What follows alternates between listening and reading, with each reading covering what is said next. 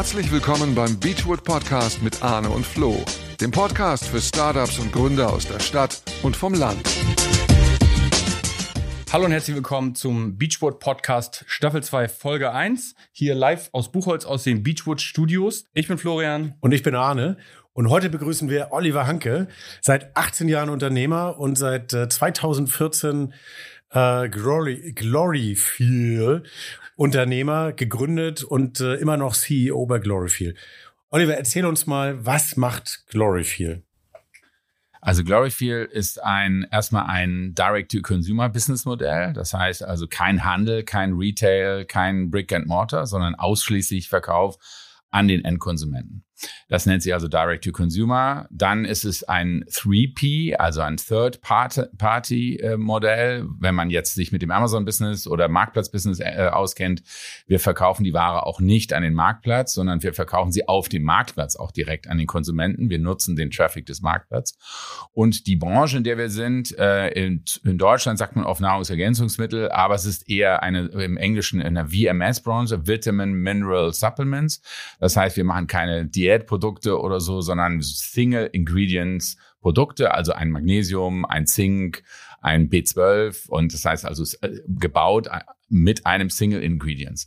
So, das machen wir und wir vertreiben unsere Produkte im, also in unserem Namen. Kein anderer kann sie äh, verkaufen und wir listen sie auf Marktplätzen in Europa und Asien und bald auch Nordamerika äh, als als Hersteller und der Inverkehrbringer dieser Produkte. Wie kam es dazu, dass du VMS verkaufst?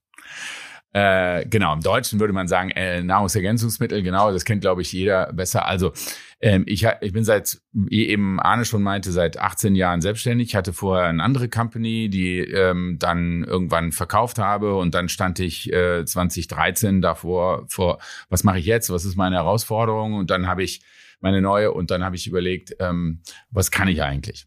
Ich habe erstmal bei mir selber angefangen. Also so ein bisschen so eine Mindmap. Ich arbeite sehr stark nach Mindmap-Prinzip. Das heißt, ich habe bei mir angefangen und habe mir dann so Äste gebaut und gesagt, okay, was kann ich? Worauf habe ich Lust? Wo habe ich eine Leidenschaft? Und natürlich, wo kann ich auch Geld verdienen? Also ist ja, äh, muss ja alles zusammenpassen.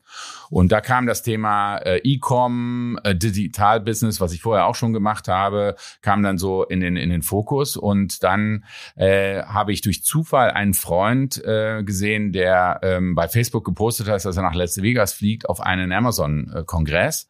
Und dann habe ich ihn gefragt, was machst du denn da? Und dann hat er mir erzählt, er fliegt nach Amazon, weil das Thema Marketplace Business ist der neue heiße Scheiß sozusagen. Ja, und da habe ich gesagt, was ist denn das? Ich kannte mich gar nicht aus. Aber das war 2013? 2013, Anfang 14, genau. Und dann habe ich äh, bei, für die nächste Konferenz dort gebucht, bin hingeflogen und habe mir die amerikanischen Kongress, äh, Konferenz mit 5000 Teilnehmern und habe mir angehört, wie in USA dieses Amazon Marketplace Business Business gebaut wird. Und da waren nur mega geile, total abgedrehte Unternehmer, die innerhalb von Monaten äh, drei, fünf, sieben Millionen Euro Umsatz gemacht haben auf der Bühne.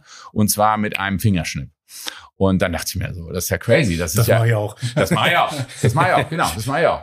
So habe ich also als Unternehmer gesagt, mache ich. Mhm. So, und dann bin ich nach Hause, äh, bin ich nach Europa geflogen, dann haben wir dort Webinare, werden da zur Verfügung gestellt, wie du ein Listing erstellst, wie du das, die Produktrecherche machst, wie du chinesische oder Manufacturer suchst und so weiter. Also dieses Sourcing in China wurde in Webinaren, in Videos von A bis Z erklärt, wie du den Markt analysierst und so weiter. Und dann habe ich angefangen, links der Monitor die Tools und rechts die Listings und habe angefangen, äh, ein, äh, ein, ein erstes Testprodukt zu bauen, um, um sozusagen äh, äh, Test and Learn, also sozusagen links sehe ich, was der, wie ein YouTube-Video, also wenn ich meine Fahrradkette wechsle, schreibe ich auch ein Video und dann mache ich die Kette. So, also analog. Wer kennt's nicht? Wir, äh, wir kennen, kennen wir alle, so habe ich das Business aufgebaut.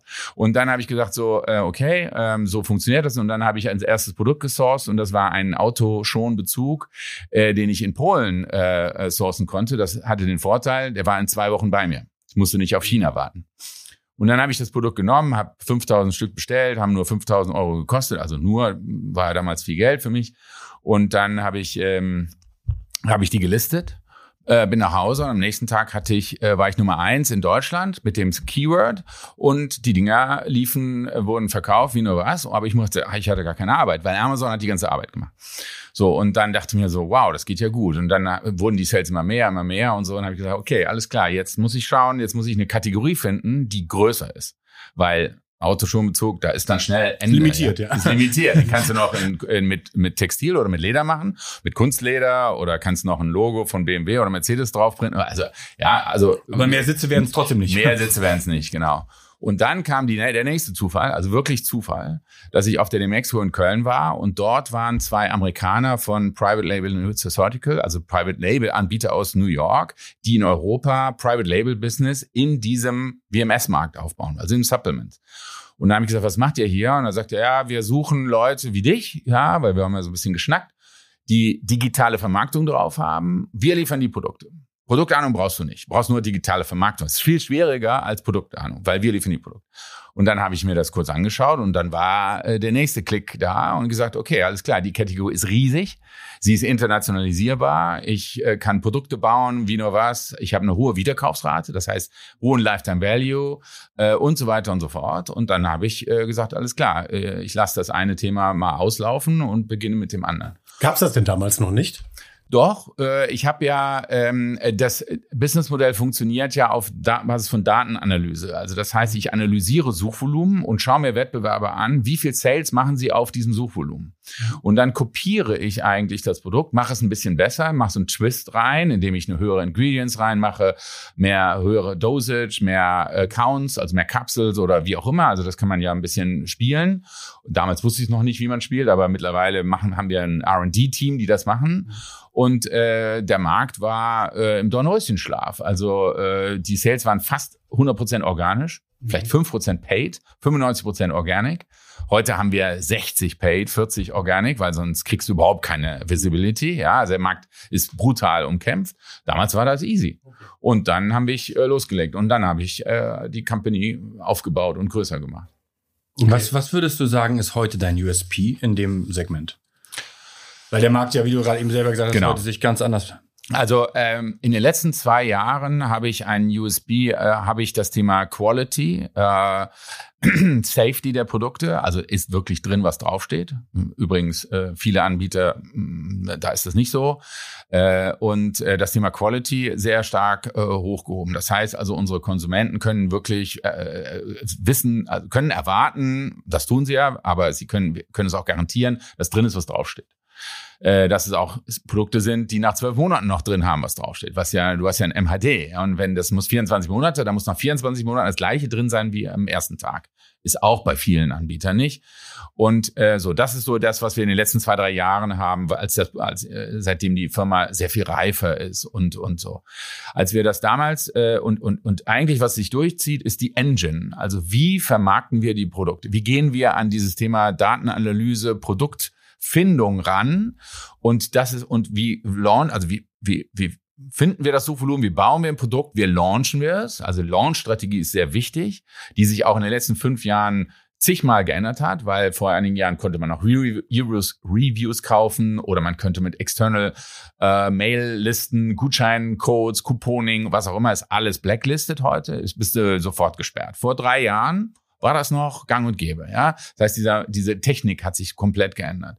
Und diese Engine, wie man ein Produkt baut, es live bekommt und äh, sozusagen im Algorithmus an eins bekommt. Das ist unser USP. Der ist für den Konsumenten nicht relevant, ja. Aber das ist eine, eine, eine Denkweise, ich nenne es immer Way of Thinking, Way of Working, äh, wie wir äh, unsere Produkte launchen. Und wir launchen, wir haben jetzt 100 SKUs, ja. Und ähm, ja, und unser, wir haben mittel achtstelligen äh, äh, Umsatz. Also reden wir ausschließlich von Amazon oder nicht mehr, nicht mehr. Also äh, Amazon, der Algorithmus und der Marketplace und die Retail Media ist bei Amazon am absolut fortgeschrittensten. Es gibt niemanden im Markt, der so gut ist, außer die Chinesen. Also JD und Tmall in Asien, in China ist noch besser. Die sind noch besser. Aber in Europa äh, gibt es kommt kein Marktplatz an die ran. Wir reden jetzt mal von Allegro, zum Beispiel Polen, ist auch schon sehr gut, ja, kopieren aber Amazon eins zu eins. Wir machen genau das, was Amazon macht, machen sie auch. Dann haben wir Bol, äh, Bol.com in Netherlands und äh, Belgien, ja, die sind auch sehr, sehr stark. Äh, äh, und dann reden wir von Walmart in äh, USA, Walmart Plus. Äh, die haben auch ein sehr starkes Seller-Backend äh, mit Retail Media, weil es bringt dir nichts, das Produkt zu listen.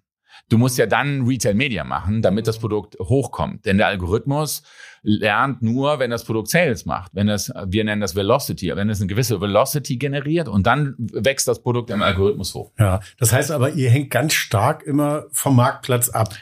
Genau. Ist das nicht auch eine Gefahr? Beziehungsweise ich höre ab und zu, dass Amazon Produkte auch äh, unter eigenem Brand verkauft. Wie groß ist da so ein Risiko? Ja, also das Produkt, äh, das Risiko, dass Amazon Produkte launcht, ist ähm, für in unserer Branche gleich null, weil wir besser sind als Amazon mit ihren eigenen Produkten.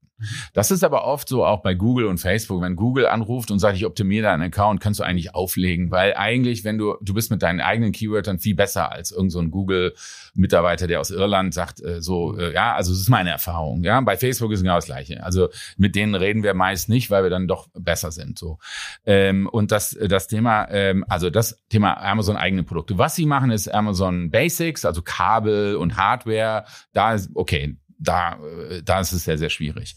So, und das zweite ist Abhängigkeit von Marketplace. Also äh, ja, das gibt es, aber äh, ich sehe das so, du bist im Netz sowieso nur von vier Playern bist du abhängig. Also entweder machst du Google oder bist YouTuber, dann bist du von YouTube abhängig. Oder bist Facebook und Instagrammer, dann bist du von Meta abhängig.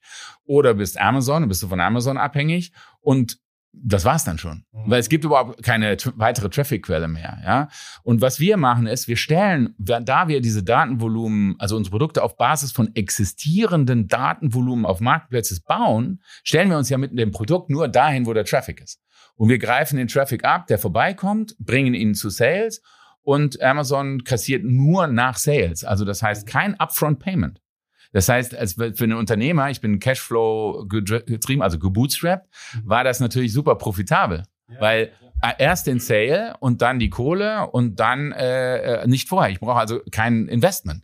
Ich musste die Marke bauen, ich musste das Inventory aufbauen, aber das habe ich sukzessive mit ansteigendem Working Capital, habe ich immer eine weitere SKU dazu gebaut.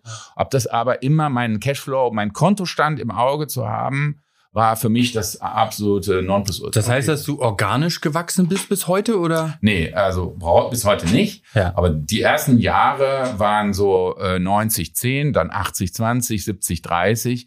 Aber ähm, war äh, immer profitabel gewachsen. Aber ich brauchte, brauchte es dann immer, also ich brauchte dann im Markt immer mehr Paid Sales, um sozusagen mein Wachstum zu treiben. Aber die Paid Sales haben Organic Sales natürlich dann im Nachgang über den Lifetime Value nachgezogen. Ja, das ist ja Henne-Ei-mäßig. Ja, also du öffnest mal die Tür und dann jemand anders schließt sie dann und das kann mal Paid öffnet die Tür, Organic schließt und wenn die Marke dann auch bekannter wird, also wir haben 40 Prozent Wiederkaufsraten mittlerweile, dann hast du natürlich viel mehr Organic Sales und hast eine eine Brand Loyalty, die dazu führt, dass du eine höhere Wertschöpfung generierst. Wenn du aus dem eigenen Cashflow wachsen konntest, ähm, bist du dann heute noch ganz allein? Nein, oder?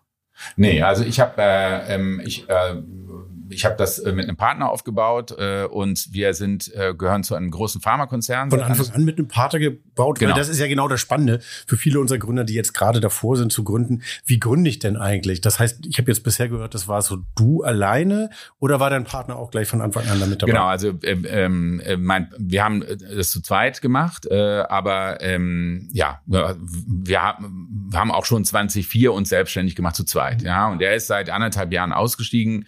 Äh, und ähm, er macht was anderes, äh, also macht äh, ist Privatier, glaube ich.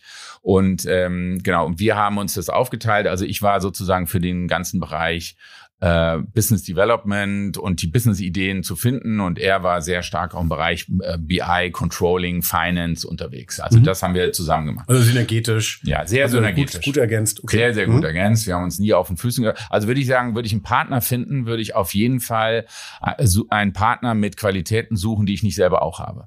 Also äh, doppelt auf einem Kompetenzfeld zu sitzen, ist nicht, nicht gut. Mhm. Also habe ich jemanden, der sehr inspirativ ist, brauche ich nicht einen zweiten, der inspirativ ist, sondern ich brauche auch jemanden, der ihn, der den Inspirativen auch mal ein bisschen wieder auf die Hauptstraße schiebt. Sonst wird es, äh, sonst wird es verrückt, ja, weil dann äh, entwickelt man nur Inspiration, aber bringt die, bringt die PS nicht auf die Straße. Ich glaube deswegen diese, wenn ich zu, wenn man zu zweit unterwegs ist, sollte man gucken, dass man zwei sehr unterschiedliche Profile hat, die aber auch wissen, dass sie sich gegenseitig brauchen.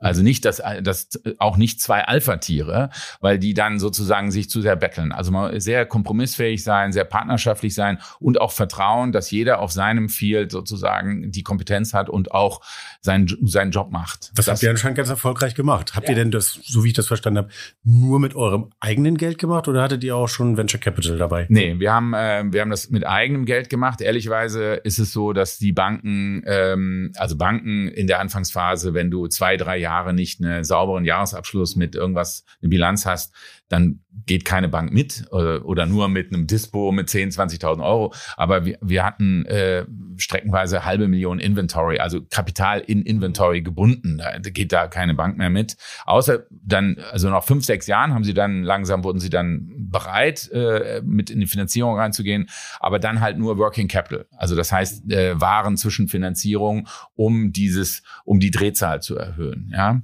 Äh, nee, es ist alles Cashflow getrieben äh, und äh, immer ähm, profitabel. Aber Cash zu beachten ist natürlich Zahlungsziele zu beachten bei den bei den CMOs.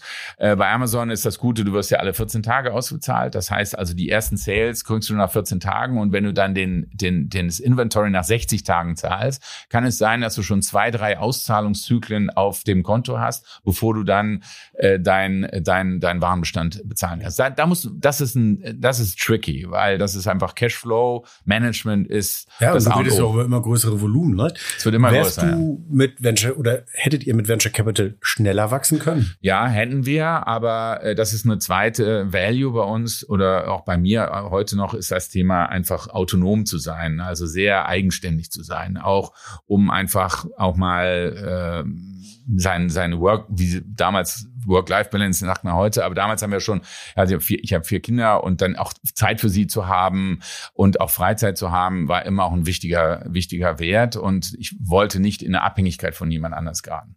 Aber im Nachhinein hätte das Ding größer sein können mit Venture Capital. Das ist schon richtig. Aber in den Jahren 15 bis 17 war Venture Capital und Amazon überhaupt nicht kompatibel. Die wussten überhaupt nicht, was es ist. Dann kamen irgendwann die, die, die Aufkäufer von dem Amazon-Business und dann wurde das Ganze wieder ein bisschen, äh, bis, dann, dann wurde es etwas hoffähig. So, das ging so 17, 18 los, ja.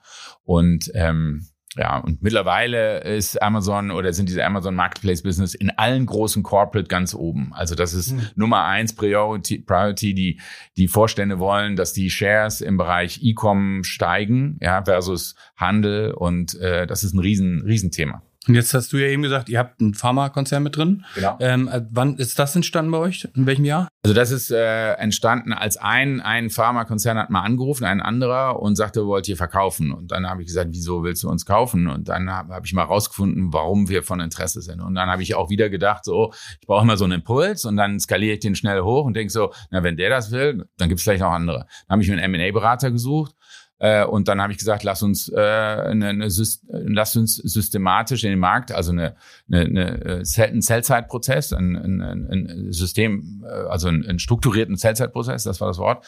Und dann sind wir raus in den Markt, haben Pitch Deck äh, gebaut und äh, haben dann viele angesprochen. Und äh, nach einem Jahr war, hatten wir dann einen sehr starken Partner, der auch mit uns sozusagen äh, die Strategie weiterverfolgen äh, wollte, aber uns trotzdem an on Arm's Length hält, also heißt nicht reinredet, wir sind komplett unabhängig und eigenständig und, und äh, skalieren das jetzt äh, hoch. Genau, was, was, was mich mal interessieren würde, das haben wir bisher noch gar nicht gemacht. Können wir auch über Zahlen reden? Ich kann mir gar nicht so richtig vorstellen, wie groß ist so ein Amazon-getriebenes Business und äh, über, über was, was reden wir ja eigentlich? Wie viele Mitarbeiter hast du? Kannst du über Umsatz sprechen? Äh, ich habe seitdem, seitdem wir den Merger hinter uns haben, verdoppelt von 15 auf 30. Ähm, nebenbei bemerkt habe ich keinen einzigen Mitarbeiter verloren und das daran sieht man auch, wie wichtig auch ein Arms Length ja. ist, dass die Kultur erhalten wird, äh, bleibt. Ähm, wir haben in äh, 22 äh, 95 Prozent Growth Rate gehabt, also auf Net Sales Basis. Krass. Und wir sind aktuell auf Kurs 65 Prozent auf Basis des starken letzten Jahres. Ja, also das heißt, unser Wachstum geht sehr stark äh, über alle Länder. Äh, in Europa sind wir jetzt, ja. Und in China haben wir letztes Jahr 220 Prozent Wachstum gemacht. Also da ist es nochmal eine andere Liga. Äh, da ist es natürlich auch äh, spannend, weil der, der, das Pricing von deutschen Marken ist höher in China. Das heißt, es ist auch eine ganz andere Profitabilität. Also China ist China ist äh, ist einfach das das Thema, wo eine deutsche Brand, äh, die auch ein bisschen für Made in Germany steht und so weiter, äh, enorme enorme Strahlkraft hat. Und da ähm, wachsen wir auch. Ähm, äh, stark, wie eben schon gesagt. So, das ist also das ist ungefähr. Der, der Markt ist acht Prozent gewachsen letztes Jahr. Das heißt, wir haben, wir sind zehnfach über dem Markt gewachsen. Ja? Das heißt, wir haben also vieles gemacht, was der Markt nicht äh, wusste, was er zu tun hat. Äh, wir sind in dem Funnel sehr stark, also wir sind extrem stark im, im Funnel. Das heißt also, wir starten, äh, unsere Strategie ist immer bottom-up. Viele gehen ja von Awareness oben runter und dann verlieren sich die Sales, weil sie, weil Awareness zwar reingekippt wird, aber es wird unten nichts aufgesetzt gesammelt. Wir machen es bottom-up, das heißt also ähm, die ähm, äh, Performance Marketing, Sponsored Ads, Sponsored Videos, aber bei Google nennt man es dann Shopping und Search und so, bevor man dann zu YouTube geht. Ja, wenn du über YouTube gehst, da hast du zwar auch Klicks, aber das ist ja mehr Awareness. Ja, so und dann gehen wir mittlerweile auf DSP und damit erzielen wir natürlich enorme Reichweiten, also Programmatic DSP. Erklär mal kurz, was DSP ist. DSP ist ähm, sozusagen eine Pro du, du schaltest Werbung programmatisch und äh, du kannst deine Zielgruppen, deine Umfelder äh, maximalst äh, kanalisieren und einschränken, so dass du über die Zeit hinweg eine extrem hohe Effizienz generierst. Und das baust du mit sehr sehr vielen Line-Items. Also so äh, Line-Items ist eine Kampagne, die du baust und du kannst du sagen, ich diese Kampagne schalte ich nur äh, in einem bestimmten PLZ-Gebiet von acht bis um zehn um dann eine zweite Kampagne aufzusetzen, die von 10 bis um 12 läuft. Und jetzt kann ich genau sehen, welche ist besser und kann die dann entsprechend skalieren und die andere ausschalten. Schalte ich eine Kampagne von den ganzen Tag und sie ist nicht erfolgreich, weiß ich ja nicht, welcher Zeitslot war erfolgreich oder nicht, war der ganze Tag unerfolgreich und so. Das heißt also eine sehr granulare Aussteuerung von Kampagnen und DSP geht raus aus den Marketplaces, also hin in über Double Click oder irgendwelche Programmatic Umfelder und holst Traffic zu dem Marketplace. Also auf Amazon. Und das ist, äh, und da, da arbeiten wir mit Prospecting. Das heißt, also wir werfen das Netz aus und wenn wir dann Klicks generieren, dann arbeiten wir mit Retargeting. Dann versuchen wir zwei, drei Hits zu machen im Retargeting, um dann den User in den Lower Funnel reinzuschieben und den Sale zu machen. Und das machen wir sehr, äh, sehr effizient, haben noch eigene Konsole bei Amazon, wie eine Agentur. Also deswegen ist auch vielleicht ein, fragt es eben, was, was unterscheidet uns. Wir ticken auch wie, wie eine Agentur als. Unternehmen. Also äh, wir machen, wir haben eigene Grafik, eigenes Social Media, eigenes Bitmanagement, PPC, machen wir intern. Wir gehen das nicht zu einer Agentur, weil wir die Erfahrung gemacht haben, dass Agenturen eher auf oftmals auf Stunden optimieren, aber nicht auf Effizienz des Budgets des Kunden. Und wir machen das nicht auf Stunden, sondern wir machen nur absolute Budgeteffizienz. Und betrachtet es als Kernkompetenz. Das ist genau. Und das macht auch den, den, den Vorteil aus, dass die anderen nicht so stark wachsen wie wir. Okay. Das würde ich als entscheidendes äh, äh, Asset sehen. Und das andere Asset ist natürlich, dass ich als CEO und Gründer äh, die Jungs alle und Jungs und Mädels oder die Leute bei mir alle 100% verstehe, weil ich es einmal selber gemacht habe. Mhm. Das heißt, äh, äh, äh, ich bin, ich gehe äh, auch sehr innovative Themen mit, weil ich sofort verstehe, ah, was will er, was will er erreichen oder was ist der nächste, der nächste Schritt. Und ähm, das bringt uns natürlich auch sehr stark im Bereich Innovation, also neue Dinge auszuprobieren, neue Produkte. Wir steigen jetzt in den ganzen Kollagenpulvermarkt ein zum Beispiel, weil der ist noch viel größer als das Segment, in dem wir unterwegs sind. Und ähm, da werden wir also enorme äh, Net Wachstum haben, Wachstum haben in 24, 25. Also unser Wachstum wird weitergehen äh, weil wir immer uns wieder äh, lernen. Also mein Value, ein Value in der Company ist Every Day is Learning Day. Also jeden Tag lernen, nie stehen bleiben, nie denken, ah, habe ich gestern so gemacht, mache ich heute so, sondern auch heute kann ich schon wieder optimieren. Und das ist so unser, unser äh, wichtiger Value. Ist das für, für Startups vielleicht auch ganz interessant, gerade am Anfang? Absolut, absolut. Also wenn man als auch als als Unternehmer startet, zu sagen, also so eine, so eine Art Businessmodell Canvas zu bauen, um um klar zu machen, was will ich eigentlich, wo geht die Reise hin? Es ist sehr gut für alle. Für Banken ist es auch gut, aber es ist auch für Recruitment gut. Alle Mitarbeiter, die in eine Firma kommen, die wollen wissen, was was ist euer Purpose? Was was wofür steht ihr? Was sind eure Werte? Was kann ich erwarten? Wie kann ich mich entwickeln und so? Das sind wichtige wichtige Themen und die schnell, also zeitnah zu definieren, anstatt einfach zu sagen, Sales, Sales, Sales, ist ja, äh, ja, ist wichtig, aber ist, ist ja kein Purpose, sondern Purpose ist ein, ein etwas größeres Ding. Und das machen wir sehr stark, äh, wie wir Way of Working, also wie wir arbeiten, wie wir denken, wie wir sozusagen Prozesse automatisieren, um nicht diese Excel-Schlachten zu haben. Und das, das treibe ich immer voran, weil ich da einen hohen Anspruch habe, äh, das immer nach vorne zu, zu entwickeln. Was ich spannend finde, ist, du sagtest, du hast einen Exit gemacht und seitdem habt ihr euch nochmal verdoppelt. Das heißt, es war ja wirklich auch viel Gutes da drin.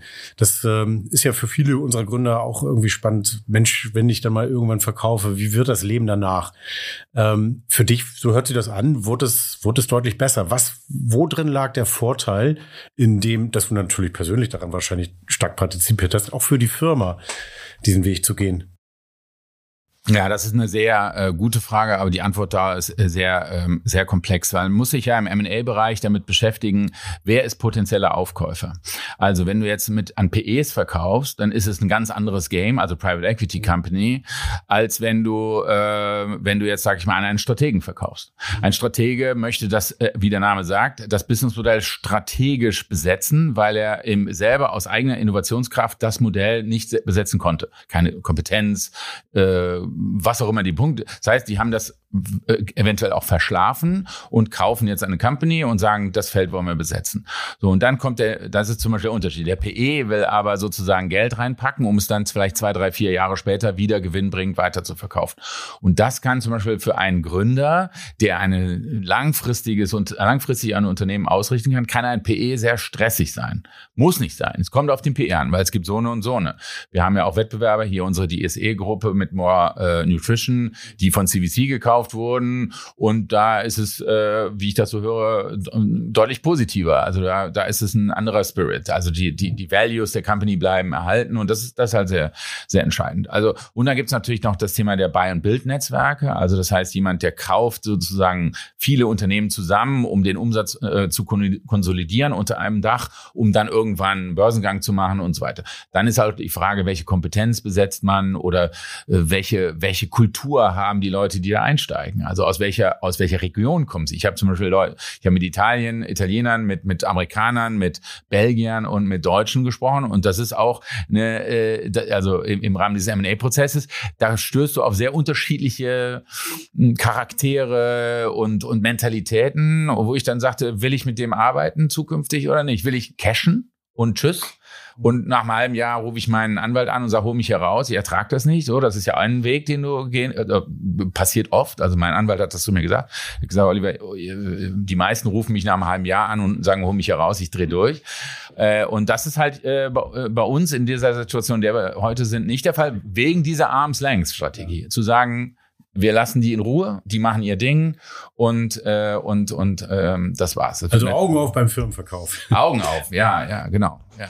Und Augen auf bei der Vertragsgestaltung, äh, weil da steckt äh, enorm viel Pulver drin. Also da sollte man nicht denken, äh, das macht mein äh, Anwalt hier äh, um die Ecke, sondern da sollte man sich äh, professionelle M&A-Anwälte äh, von guten Kanzleien suchen, die das täglich machen, äh, weil das kann einem hinten echt um die Ohren fliegen. Da sind schon mal ein paar wirklich gute Hinweise drin. Also ich glaube, das, was du gerade gesagt hast, so nicht den erstbesten Käufer zu nehmen, sich nicht darauf einzulassen, da kommt ein gutes Angebot, das mache ich mal, sondern so wie du es gemacht hast, sich dann in dem Moment nochmal zurückzulehnen und zu sagen, okay, wenn das einer will, dann wollen es vielleicht noch mehrere. Genau. Und dann wirklich ganz strategisch sich mit dieser Sache zu beschäftigen und das sehr professionell zu machen. Meistens hast du ja nur ein, zweimal im Leben die Möglichkeit, als ja. Gründer wirklich so einen großen Schritt zu machen und dann sich wirklich damit bewusst auseinanderzusetzen, ist eine ja. wichtige Entscheidung. Deswegen, ich finde das spannend, wie du das so erzählst, wie du da rangegangen bist. Und es wirkt sich auch sympathisch auf den Kaufpreis aus, wenn du das äh, wenn du das systematisch machst, als wenn du äh, beim ersten äh, verkaufst, der, der vor der Tür steht. Also das kann gut gehen,